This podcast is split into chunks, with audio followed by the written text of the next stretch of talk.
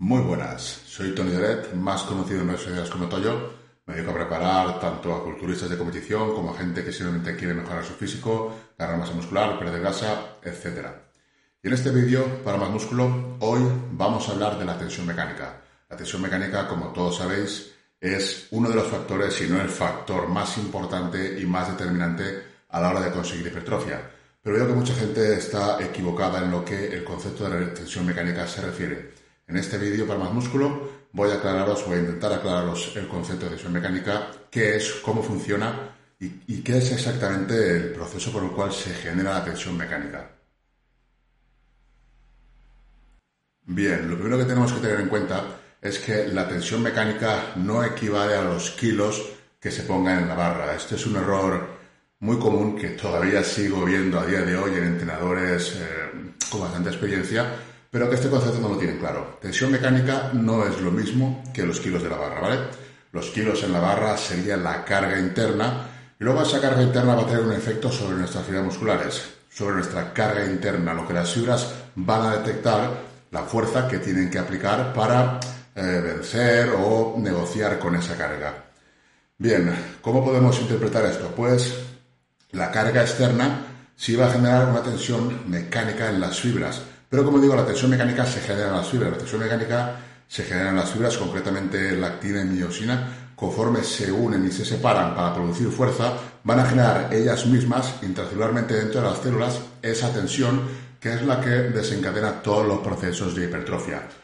Tú puedes tener una carga elevada en la barra, pero generar una tensión mecánica pues que sea eh, no demasiado alta y puedes con una carga no tan elevada generar un buen estímulo, una buena tensión mecánica. ¿Esto por qué sucede? Pues sucede por la relación fuerza-velocidad. Para resumirlo todo muy, de manera muy sencilla, vamos a interpretar que cuando tú más rápido eres en realizar un desplazamiento de la carga, estás generando menos tensión porque las fibras mm, musculares, concretamente la y miosina, se unen y se separan muy rápidamente. Entonces, cuando tú una carga la mueves con mucha velocidad, implica que no hay tensión mecánica, implica que no te está costando, por lo tanto, no es una carga que a ti te resulte, vamos, que genere una tensión mecánica alta. La tensión mecánica alta se genera sobre todo en las últimas repeticiones, donde la velocidad desciende, y es ahí cuando los puentes cruzados de actina y se unen y se separan lentamente, generando ellos una tensión mecánica elevada. Son las fibras musculares, son las células las que generan la tensión mecánica y es independiente de la carga externa. Tú con una carga externa puedes generar una tensión mecánica muy alta si llevas la serie al fallo, porque al llevar la serie al fallo es cuando la velocidad desciende muchísimo y es ahí cuando más tensión mecánica se genera. Entonces el concepto de que tensión mecánica son kilos en la barra, hay que desterrarlo, hay que tener claro que no es así, yo sé que muchos ya lo sabéis, pero por si acaso lo he querido comentar y explicar un poco aquí. Ahora podríamos entrar a ver los tipos de tensión mecánica que hay, ¿no? Podríamos destacar dos tipos, la tensión mecánica activa y la tensión mecánica pasiva. La tensión mecánica activa es la que consume energía, es la tensión mecánica que haríamos sobre todo o destacaría más en lo que sería la fase concéntrica de un levantamiento. Ahí es donde se consume energía y donde la tensión mecánica sería activa. Una tensión mecánica pasiva se daría más en la fase excéntrica. En la, en la fase excéntrica no se consume tanta energía porque son las fibras, mediante estiramiento, las que proporcionan eh, la tensión, la fuerza. Si os fijáis, sois más fuerte, todo el mundo es más fuerte en la fase excéntrica porque tiene la ayuda de las fibras de su estiramiento y no necesita crear energía para mover la carga. La fase concéntrica sería tensión mecánica activa, la fase excéntrica tensión mecánica pasiva. Ambas, ambas fases realmente producen hipertrofia, aunque de distinta manera. ¿vale? La, la tensión mecánica activa, digamos que provocaría más hipertrofia en paralelo, por la unión de sarcómeros en paralelo, mientras que la tensión mecánica pasiva produciría más hipertrofia por la unión de sarcómeros en serie. Lo que sucede aquí es que las adaptaciones en la fase negativa durante el estiramiento o alargamiento del músculo se producen más en serie porque la célula se estira, entonces su manera de adaptarse es hacerse más larga, más larga ¿no? Entonces los sarcómeros se van añadiendo en, en serie en lugar de en paralelo, que es cuando más se genera hipertrofia con la fase concéntrica.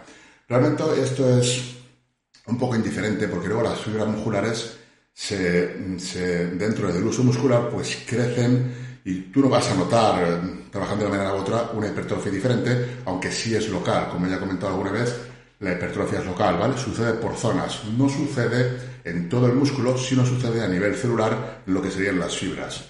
La síntesis de proteína muscular señaliza y genera proteína en las fibras que estén dañadas o que necesiten de un refuerzo. Y esto va a suceder dependiendo de cómo sea la tensión mecánica. Hemos visto la tensión mecánica activa y pasiva. Vemos que en las dos se produce, se produce el estímulo, se produce tensión mecánica y vemos que se produce sobre todo cuando la velocidad es lenta. Si tú puedes mover una carga a una alta velocidad, no estás generando tensión mecánica, ¿vale? Por muchos kilos que metas en la barra, si tú lo puedes meter, eh, puedes mover a una velocidad alta, no estás generando tensión mecánica. Si estás generando, cuando tú mueves la carga de una manera explosiva, si estarías generando adaptaciones de fuerza a nivel neural, porque las fibras, las fibras blancas de tipo 2A y 2B se tienen que reclutar mucho más rápido para que puedas mover esa carga con velocidad. Mientras que si empiezas una carga que tú controlas pero a una velocidad lenta, no porque muevas tú por ti mismo la, carga a una velocidad lenta, vas a generar más tensión mecánica. Simplemente estás, generando, estás moviendo la carga a una velocidad lenta porque tú quieres y eso no supone un desafío a las fibras. El desafío supone en las últimas repeticiones. O sea que lo que quiero decir con esto es que mover deliberadamente o de forma deliberada la carga a una velocidad lenta no va a generar más tensión mecánica. Sí se va a generar cuando de forma natural tú te acercas al fallo y la carga ya necesariamente es lenta. Eh, respecto al, tipo de, movimiento, cómo mover la carga, eh, lo importante, como digo, es acercarse al fallo muscular para que se genere la máxima tensión mecánica. Luego, el tema de la carga de una manera explosiva podría ser más interesante a la hora de tener adaptaciones neurales que generen adaptaciones en cuanto a fuerza, porque la rapidez en la que se reclutan las unidades motoras es mucho más rápida y por lo tanto las fibras de tipo 2 se activan mucho más rápidamente. Aquí, a ver, podríamos hablar también de tiempo bajo tensión.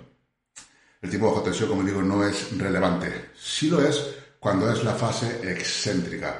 ¿Por qué? Porque durante la fase excéntrica, si intentamos aguantar la bajada un poco más de normal durante 3 segundos, 4, las adaptaciones que vamos a generar van a ser distintas. Van a ser distintas porque no va a ser una tensión mecánica tan pasiva como si dejamos caer prácticamente la barra. Si tú eh, sujetas, mm, mantienes la excéntrica, mantienes la fase excéntrica y la dejas, mm, la controlas durante un tiempo, estás generando también tensión activa, ¿vale? Ya no estamos solamente tensión pasiva, sino que también aplicamos fuerza y generamos eh, tensión mecánica activa. Es interesante. No es mejor ni peor, ¿vale? Como digo, los dos tipos de tensión generan hipertrofia. Hay estudios donde se trabaja solamente con tensión mecánica activa y solamente con tensión mecánica pasiva, o sea, solamente con fase excéntrica, solamente con fase concéntrica, y en ambos estudios se obtienen los mismos resultados. Inicialmente parecía que la fase excéntrica provocaba más hipertrofia, pero no era así. Lo que sucedía era que había más tensión mecánica porque durante más tiempo se aplicaba tensión mecánica. Si tú el tiempo lo igualas en la fase concéntrica, se produce exactamente la misma hipertrofia. Esto mm, no pongo aquí evidencia, es un canal quiero que sea práctico, es para más músculo. Si pones en YouTube curso de hipertrofia vas a tener todo esto referenciado, lo vas a poder ver en estudios. Eh, quiero que sea un vídeo práctico. Yo creo que con esto se da algunas ideas, o espero haberlas dado.